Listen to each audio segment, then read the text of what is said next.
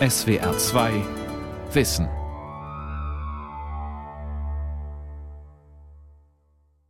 Today's multi billion dollar settlement is unprecedented in both scope and size. Washington, D.C. am 2. Juli 2012.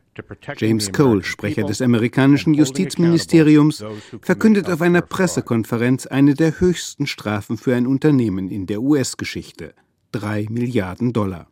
Der britische Pharmakonzern GlaxoSmithKline, kurz GSK, hat sich schuldig bekannt, hunderte Ärzte mit kostenlosem Schnorchelurlaub auf Hawaii und Tickets für Madonna-Konzerte bestochen zu haben. Die Ärzte sollten Kindern das Antidepressivum Pexil verschreiben, das nicht für Kinder zugelassen war. Der Konzern hat sich auch schuldig bekannt, Studien, die auf damit verbundene Gefahren verwiesen, unterschlagen zu haben. This is Wajir in northern Kenya. Sir Andrew Whitty is one of the last people you'd expect to see in a place like this. Einige Monate später schließlich ein Dorf in der Steppe des ostafrikanischen Kenia. Der britische Fernsehsender ITV zeigt zwei Herren mit offenen Hemdkragen, die mit armen Bäuerinnen diskutieren.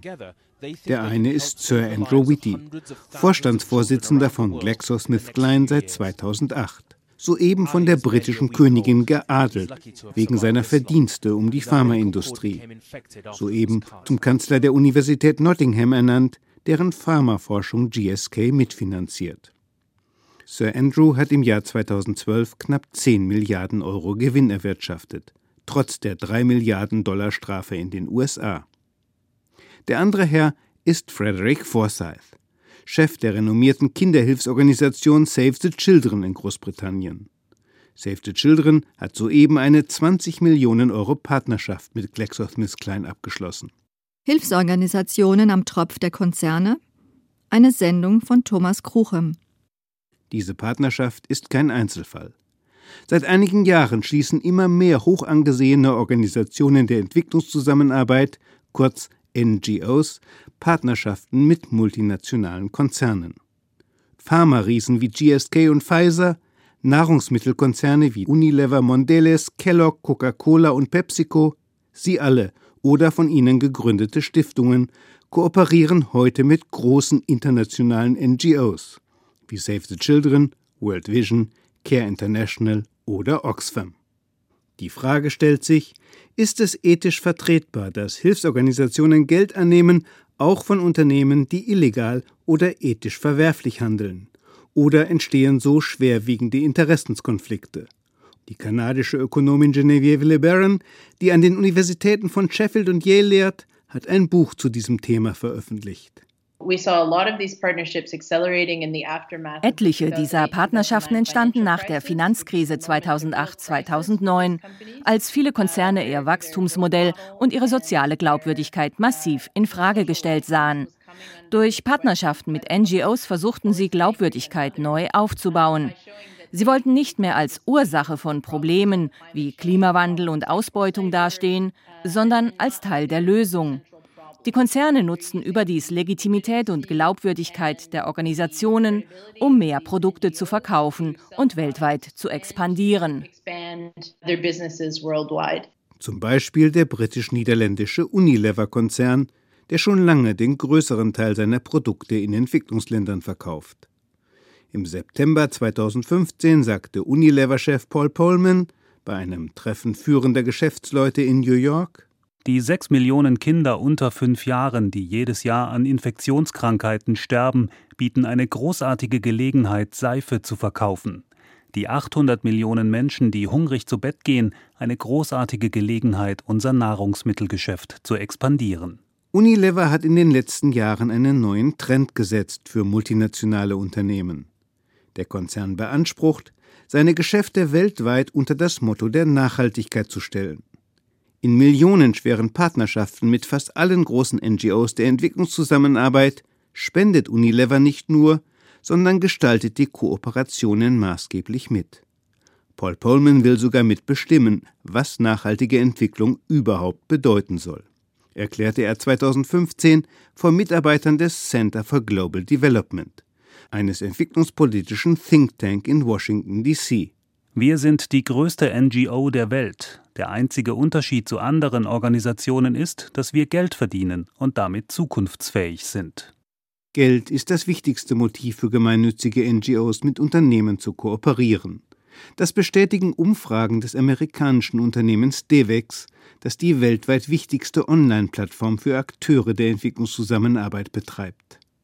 Kooperationsverträge zwischen internationalen NGOs und multinationalen Konzernen belaufen sich häufig auf zweistellige Millionenbeträge. Mittelgroße Organisationen wie das Deutsche Katholische Hilfswerk Miserior, Brot für die Welt oder die Deutsche Welthungerhilfe werben eher um mittelständische Spender. Ein weiteres Motiv für Hilfsorganisationen, mit Unternehmen zu kooperieren, ist die Aussicht, von Logistik und technischem wie kaufmännischem Know-how der Unternehmen zu profitieren. Und manche Hilfswerke hoffen, das Verhalten von Unternehmen beeinflussen zu können, wenn sie mit ihnen erst einmal an einem Tisch sitzen. Praktisch alle NGOs haben, meist recht allgemein gefasste Richtlinien dafür, mit welchen Unternehmen sie kooperieren. Diese sollen die Werte der NGO teilen, sie sollen deren Unabhängigkeit respektieren, die Zusammenarbeit soll transparent und klar gestaltet sein. Wenn es um mittelständische Unternehmen geht, ist die Zusammenarbeit meist unproblematisch. Die Anliegen regionaler Buchhandelsketten, Druckereien, Volksbanken oder Kartonfabriken stehen selten im Widerspruch zu den Anliegen von Hilfsorganisationen. Die Zusammenarbeit von NGOs mit Unternehmen kann jedoch auch Interessenskonflikte heraufbeschwören. Sie kann Glaubwürdigkeit, Arbeitsweise und Struktur der Organisationen beeinflussen, häufig zu deren Nachteil.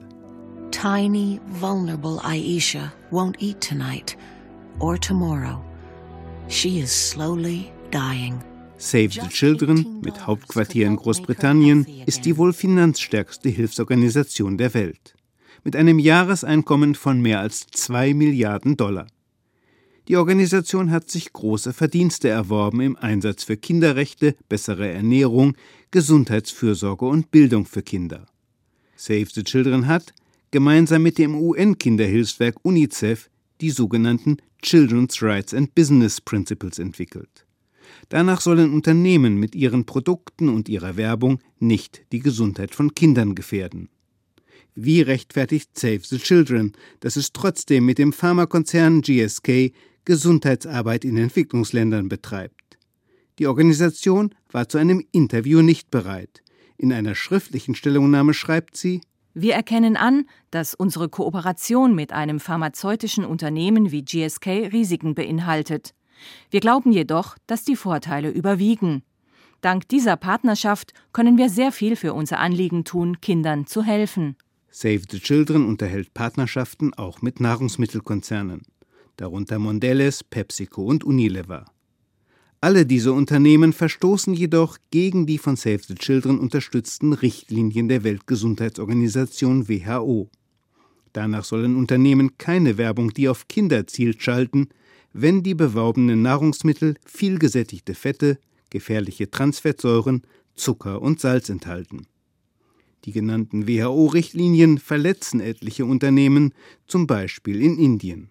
Das zeigt ein Blick auf die Fernsehwerbung dort. Cadbury Henne. झूठा होगा हाँ लेकिन मुझे तो झूठा चलेगा तू तो मेरी परी है ना Das US-Unternehmen Mondelez animiert indische Familien und vor allem kleine Kinder in großen Mengen Cadbury-Schokolade zu essen.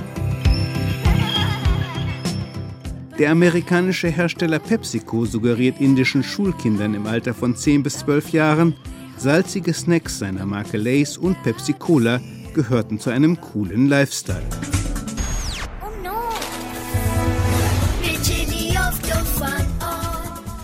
Der Unilever-Konzern schließlich, der sich Nachhaltigkeit auf die Fahnen geschrieben hat, vermarktet in Indien Instant-Nudeln der Marke Knorr als perfekte Mahlzeit auch für Kinder. Nudeln, die fast nichts enthalten, außer Kalorien, gesättigten Fettsäuren, extrem viel Salz, Farb-, Konservierungs- und Geschmacksstoffen. Nudeln, die traditionelle, meist gesündere Nahrungsmittel verdrängen und, unter Experten unumstritten, zu Fettleibigkeit, Bluthochdruck und Diabetes beitragen. In Indien hat sich die Zahl der Diabetiker zwischen 1990 und heute weit mehr als verdoppelt. Für Unilever-Chef Paul Polman sind die billigen und in drei Minuten zubereiteten Knorr-Instant-Nudeln ein Beitrag zu sozialer Entwicklung, wie Polman im Juni 2016 dem Deutschen Spiegelmagazin erklärte. Wenn Frauen weniger Zeit am Herd verbringen, können sie sich besser weiterbilden. Wir unterstützen sie in Entwicklungsländern zum Beispiel darin, als Kleinstunternehmerinnen unsere Produkte zu verkaufen. Und das ermöglicht ihnen ein eigenes Einkommen und damit Selbstständigkeit. Die Organisation Save the Children sieht vor dem beschriebenen Hintergrund keinen Interessenskonflikt darin, mit den genannten Nahrungsmittelunternehmen Ernährungs- und Gesundheitsprojekte zu betreiben. Save the Children fördert eine gesunde und ausgewogene Ernährung von Kindern und unterstützt keinerlei Produkte von Nahrungsmittelunternehmen. Wir haben eine langfristige Partnerschaft mit vielen Unternehmenspartnern und diese Partnerschaft gründet auf deren Unterstützung für unsere Arbeit und Mission. Ihre Interessen haben niemals Priorität gegenüber den Interessen der Kinder, die wir unterstützen. This is an appeal from Oxfam to ask you to start helping people like Ajiti.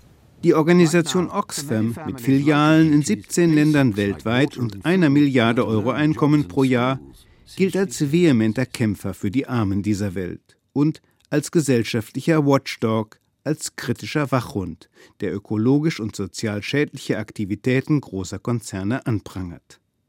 Mit einigen dieser Konzerne kooperiert Oxfam freilich. Coca-Cola hat jahrelang Oxfam Wasserprojekte finanziert, der Unilever-Konzern bezahlt Hygiene- und Wasserprojekte in Thailand, Kambodscha und Mexiko. Aber, meint Steffen Küstner, Sprecher von Oxfam Deutschland, diese Kooperationen ändern nichts an unserer grundsätzlich kritischen Haltung zu den Unternehmen und zu dem, was sie tatsächlich auch an negativen Auswirkungen immer wieder zeitigen. The companies that supply your favorite food brands with sugar may be kicking poor farmers off their land and out of their homes. Tatsächlich prüft Oxfam im Rahmen seiner seit 2013 laufenden Kampagne Behind the Brands, wie es die zehn größten Nahrungsmittelkonzerne der Welt mit Frauen- und Arbeitnehmerrechten halten, ob sie Landrechte von Bauern respektieren, wie sie mit Wasser und dem Klima umgehen. Oxfam untersucht die Konzerne allerdings nicht in dem Bereich, in dem sie den vielleicht größten Schaden verursachen, in ihrem Kerngeschäft. Sie drängen Milliarden Menschen in armen Gesellschaften gesundheitsschädliche Nahrungsmittel und Getränke auf. Mit der Folge der bereits erwähnten Pandemie von Fettleibigkeit, Diabetes und Herz-Kreislauf-Erkrankungen. Kritik an diesem Kerngeschäft der Unternehmen würde nicht nur die Arbeitsmethoden der Unternehmen in Frage stellen, sondern, zumindest in einigen Fällen, ihr Geschäftsmodell insgesamt. Warum vermeidet Oxfam solche Kritik in seiner Kampagne? Ist jetzt nicht einfach etwas, was man ausgelassen hat, um die Unternehmen zu schonen, sondern um eine Konsistenz unserer Arbeit zu gewährleisten. Natürlich sind Ernährungsprobleme, Fettleibigkeit ein Problem von armen Menschen. Aber sie sind nicht die Ursache von Armut, sondern sind häufig eine Folge davon. Milliarden an Steuern wurden nicht gezahlt. Und sie tun es wieder. Der ausgekochte Steueroasenprofi die gewiefte Zahlenverdreherin und die ausgefuchste Bilanztrickserin sind zurück. Ihr Plan ist getrieben von Raffgier. Sie betrügen uns um Steuergelder, die dringend gebraucht werden. Seit Anfang 2016 betreibt Oxfam eine groß angelegte Kampagne gegen Steuerflucht. Die Organisation kritisiert, dass die reichsten 62 Menschen der Welt mehr besitzen als die ärmere Hälfte der Weltbevölkerung. Sie nennt 50 US-Konzerne, die mehr als 1000 Milliarden Dollar in Steueroasen wie Panama und Bermuda verschoben haben und Oxfam fordert weltweit Steuerregeln, die die einfache Bevölkerung begünstigen, nicht die wenigen Reichen. Die Berichte zu dieser Kampagne sind spektakulär gestaltet. Sie vermeiden es jedoch, Aktivitäten einzelner Unternehmen unter die Lupe zu nehmen. Aktivitäten zum Beispiel des britischen Beratungskonzerns PricewaterhouseCoopers. Dieser Konzern ist der wohl wichtigste Akteur beim größten europäischen Steuerskandal der letzten Jahrzehnte. Ein Whistleblower hatte Ende 2014 aufgedeckt, dass rund 1000 multinationale Unternehmen zehn Jahre lang Gewinne in Höhe von mehreren hundert Milliarden Euro nach Luxemburg verlagerten, wo sie fast keine Steuern dafür zahlten. Architekt des Steuersparmodells war in vielen Fällen PricewaterhouseCoopers.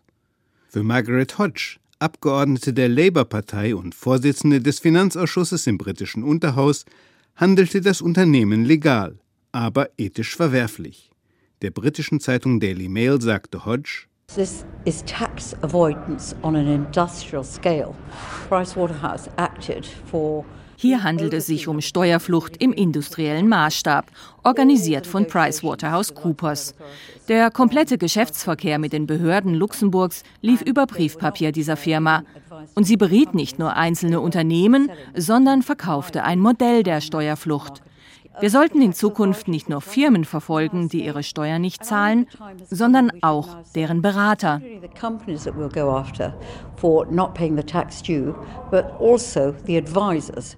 Rosalind Conway, Direktorin bei Oxfam America, war bis vor kurzem zugleich Direktorin bei PricewaterhouseCoopers. Oxfam-Direktorin Debbie Tsai ist bis heute zugleich leitende Mitarbeiterin beim Beratungskonzern KPMG, dem gleichfalls Beihilfe zur Steuerflucht im großen Stil vorgeworfen wird. Und Marjorie Scardino, Mitglied im Aufsichtsrat von Oxfam Großbritannien, war Chefin der britischen Verlagsgruppe Pearson. Zu einer Zeit, als diese mehrere hundert Millionen Euro in Großbritannien erwirtschafteter Gewinne nach Luxemburg verlagerte. Das sind auffällig viele an Steuerflucht Beteiligte in den Aufsichtsgremien von Oxfam, einer Organisation, die Steuerflucht engagiert kritisiert. Steffen Küssner von Oxfam Deutschland sagt dazu, diese Persönlichkeiten sitzen nicht als Repräsentanten ihrer Unternehmen in den Oxfam-Gremien. Oxfam ist eine unabhängige Organisation und die hat ein klares Ziel, eine gerechte Welt ohne Armut. Sie hat auch bestimmte Prinzipien und all diesen Prinzipien verpflichten sich diese Boardmitglieder, die Gremienmitglieder. Die kanadische Ökonomin Geneviève LeBaron hat personelle Verflechtungen mit umstrittenen Großunternehmen auch bei anderen internationalen NGOs gefunden. Die natürliche Folge sei, meint sie, The trade-off that's taking place is that these organizations, the NGOs are less and less able to Im Ergebnis verlieren solche Organisationen zusehends die Fähigkeit, Geschäftsmodelle von Konzernen konsequent in Frage zu stellen und ihnen ihre Verantwortung vorzuhalten für unfaire Systeme in Handel und Produktion und unfaire Arbeitsbedingungen bei ihren Zulieferern, für ihren Beitrag zur Zerstörung unserer Umwelt. Der Deal lautet ja ganz einfach, die Unternehmen ändern die eine oder andere Kleinigkeit in ihrer Geschäftspolitik. Dafür verschwinden konkrete Forderungen nach grundsätzlichem Wandel von der Tagesordnung der Organisationen. Grundsätzlicher Wandel im Sinne der Armen dieser Welt. Das hieße zum Beispiel eine international koordinierte Neuordnung des Patentrechts für Pharmaunternehmen eine weltweit drastische Verschärfung der Umweltauflagen für Öl- und Bergbauunternehmen, strenge weltweit geltende Regeln und hohe Steuern für den Verkauf gesundheitsschädlicher Nahrungsmittel und Getränke. Auch die von Oxfam geforderte Reform der Steuersysteme weltweit stünde für solchen Wandel.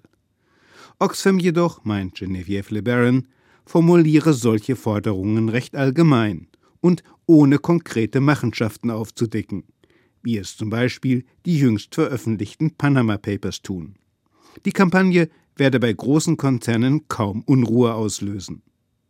Es gibt allerdings keine Hinweise, dass sich Oxfam mit Kritik an Konzernen dezidiert zurückhält oder solche Kritik sogar intern unterdrückt. Ganz anders bei Save the Children. Diese Organisation hat kaum je ein Unternehmen kritisiert, mit dem sie zusammenarbeitet. Außerdem gibt es Hinweise, dass Kritik an wichtigen Geldgebern intern unterdrückt wird. So schrieb Dominic Nutt, früher Pressesprecher von Save the Children Großbritannien, am 10. Dezember 2013 in der britischen Zeitung The Independent als seinerzeit das Unternehmen British Gas seine Preise erhöhte, baten uns Kollegen von der Politikabteilung, dies in einer Pressemitteilung zu verurteilen. Wir sollten betonen, dass arme Familien vor die Wahl gestellt würden, entweder zu heizen oder ihre Kinder zu ernähren.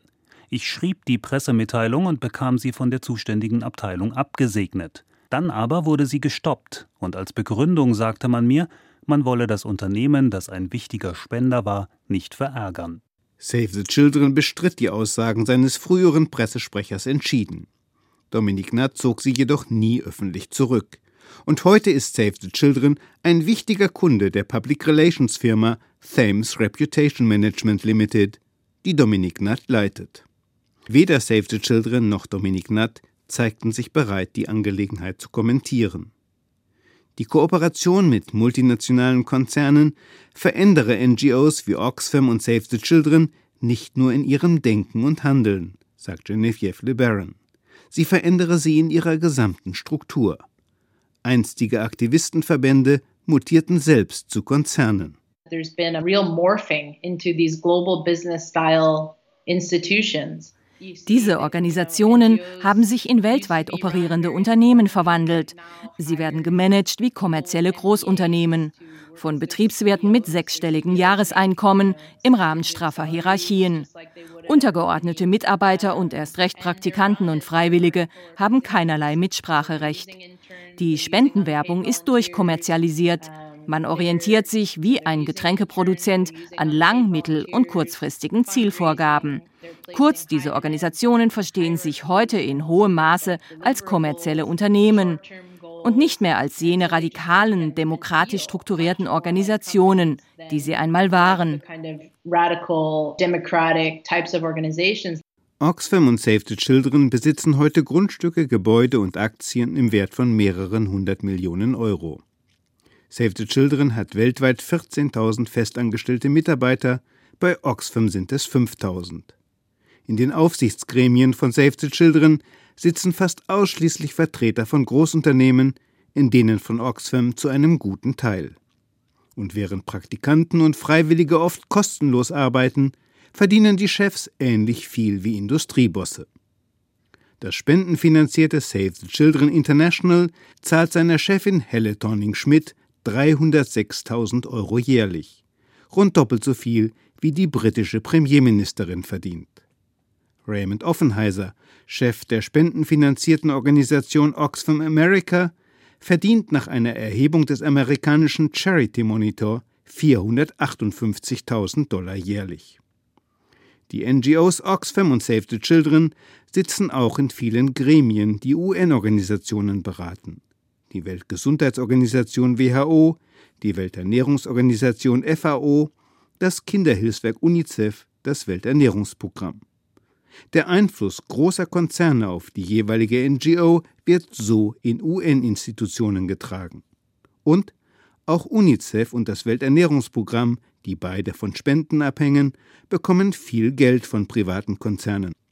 Mittels ihrer Finanzkraft gewinnen die Konzerne zusehends Einfluss schließlich in den UN-Organisationen, die globale Ernährungs- und Agrarpolitik gestalten. In der Welternährungsorganisation FAO und in der Weltgesundheitsorganisation WHO.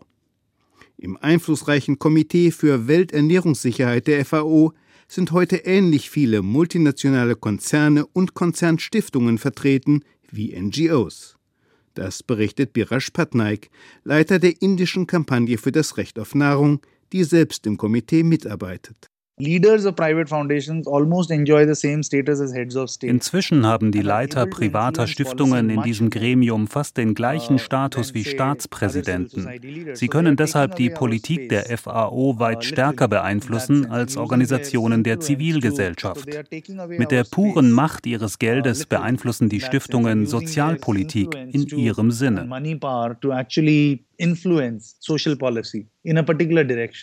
Ähnliches gilt für die Politik der WHO, einer UN-Organisation, die weltweite Strategien erarbeitet gegen Infektionskrankheiten, Krebs und ernährungsbedingte Erkrankungen wie Diabetes. Die WHO bestreitet nur 20 Prozent ihres Budgets mit den Pflichtbeiträgen der Mitgliedstaaten. Für 80 Prozent ihrer Ausgaben ist sie auf Spenden angewiesen, die seitens der Spender meist zweckgebunden sind. Wer Geld gibt, beeinflusst also die Arbeit der WHO. Und ein Blick auf die Liste der Geber zeigt, der Pharmakonzern GlaxoSmithKline zum Beispiel hat der WHO 2015 freiwillig mehr Geld gegeben als das WHO-Mitglied Deutschland. Und der größte Geber, neben der US-Regierung, ist die Bill und Melinda Gates Stiftung mit ihrem Vermögen von weit über 40 Milliarden Euro. Die Gates Stiftung wiederum hat, laut ihrer Steuererklärung 2014, viel Geld investiert in die Pharmakonzerne GSK, Pfizer und Novartis, in die Ölkonzerne BP und Shell, in die Nahrungsmittelunternehmen McDonald's, PepsiCo, Unilever, Nestle und Mondelez. Der Gates Stiftung geht es finanziell also gut, wenn es diesen Unternehmen gut geht, erklärt Nick Durden. Er leitet die britische Entwicklungsorganisation Global Justice Now, die kürzlich eine vielbeachtete Studie zur Gates Stiftung veröffentlichte. Die Studie leugnet nicht die überragenden Verdienste der Stiftung um den Kampf gegen AIDS, Malaria und andere Infektionskrankheiten und um die Entwicklung der Landwirtschaft in Entwicklungsländern. We're not saying that every project that Gates Foundation supports is bad or isn't helpful, but we are saying there is Wir sagen nicht, dass alle Projekte, die die Gates Stiftung unterstützt, schlecht sind. Doch die Gates Stiftung neigt dazu, großen Pharma-, Agrar- und Hightech-Konzernen die Führungsfunktion in Sachen sozialer Entwicklung zu übertragen. Das bedeutet jedoch, dass die Ungleichgewichte weltweit, was Einkommen, Vermögen und Macht angeht, weiter verschärft werden. Ja, die Gates Stiftung hilft sicher zahlreichen Menschen aus der schlimmsten Armut. Langfristig jedoch fördert sie mit ihrem Geld zunehmende Ungleichheit und die Erosion von Demokratie.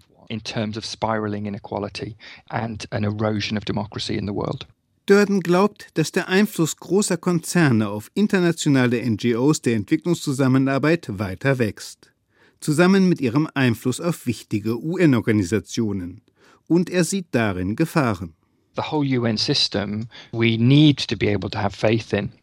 Die Einrichtungen der Vereinten Nationen sollten ein System sein, dem wir einigermaßen vertrauen können wenn es um weltweite Entscheidungen geht in Sachen Gesundheit, Ernährung oder Bildung. Tatsächlich wird das UN-System jedoch zunehmend korrumpiert dadurch, dass es so viele Programme von Unternehmen und Stiftungen der Superreichen finanzieren und inhaltlich gestalten lässt. Eine sehr, sehr kleine Minderheit diktiert der internationalen Gemeinschaft in immer mehr Bereichen, was sie zu tun hat. Auch und gerade in Bereichen, wo es um die vielen Millionen Menschen geht, die in den ärmsten Ländern der Welt leben primarily or even solely aimed at millions and millions and millions of people who live in the poorest countries on earth. Wer gibt den Unternehmen das Recht dazu? fragt Nick Durden schließlich. Wer hat die Konzerne, ihre Stiftungen und Organisationen wie Save the Children oder Oxfam demokratisch legitimiert, in UN-Gremien mitzubestimmen über Ernährungs-, Gesundheits- und Agrarpolitik, die Milliarden Menschen betrifft?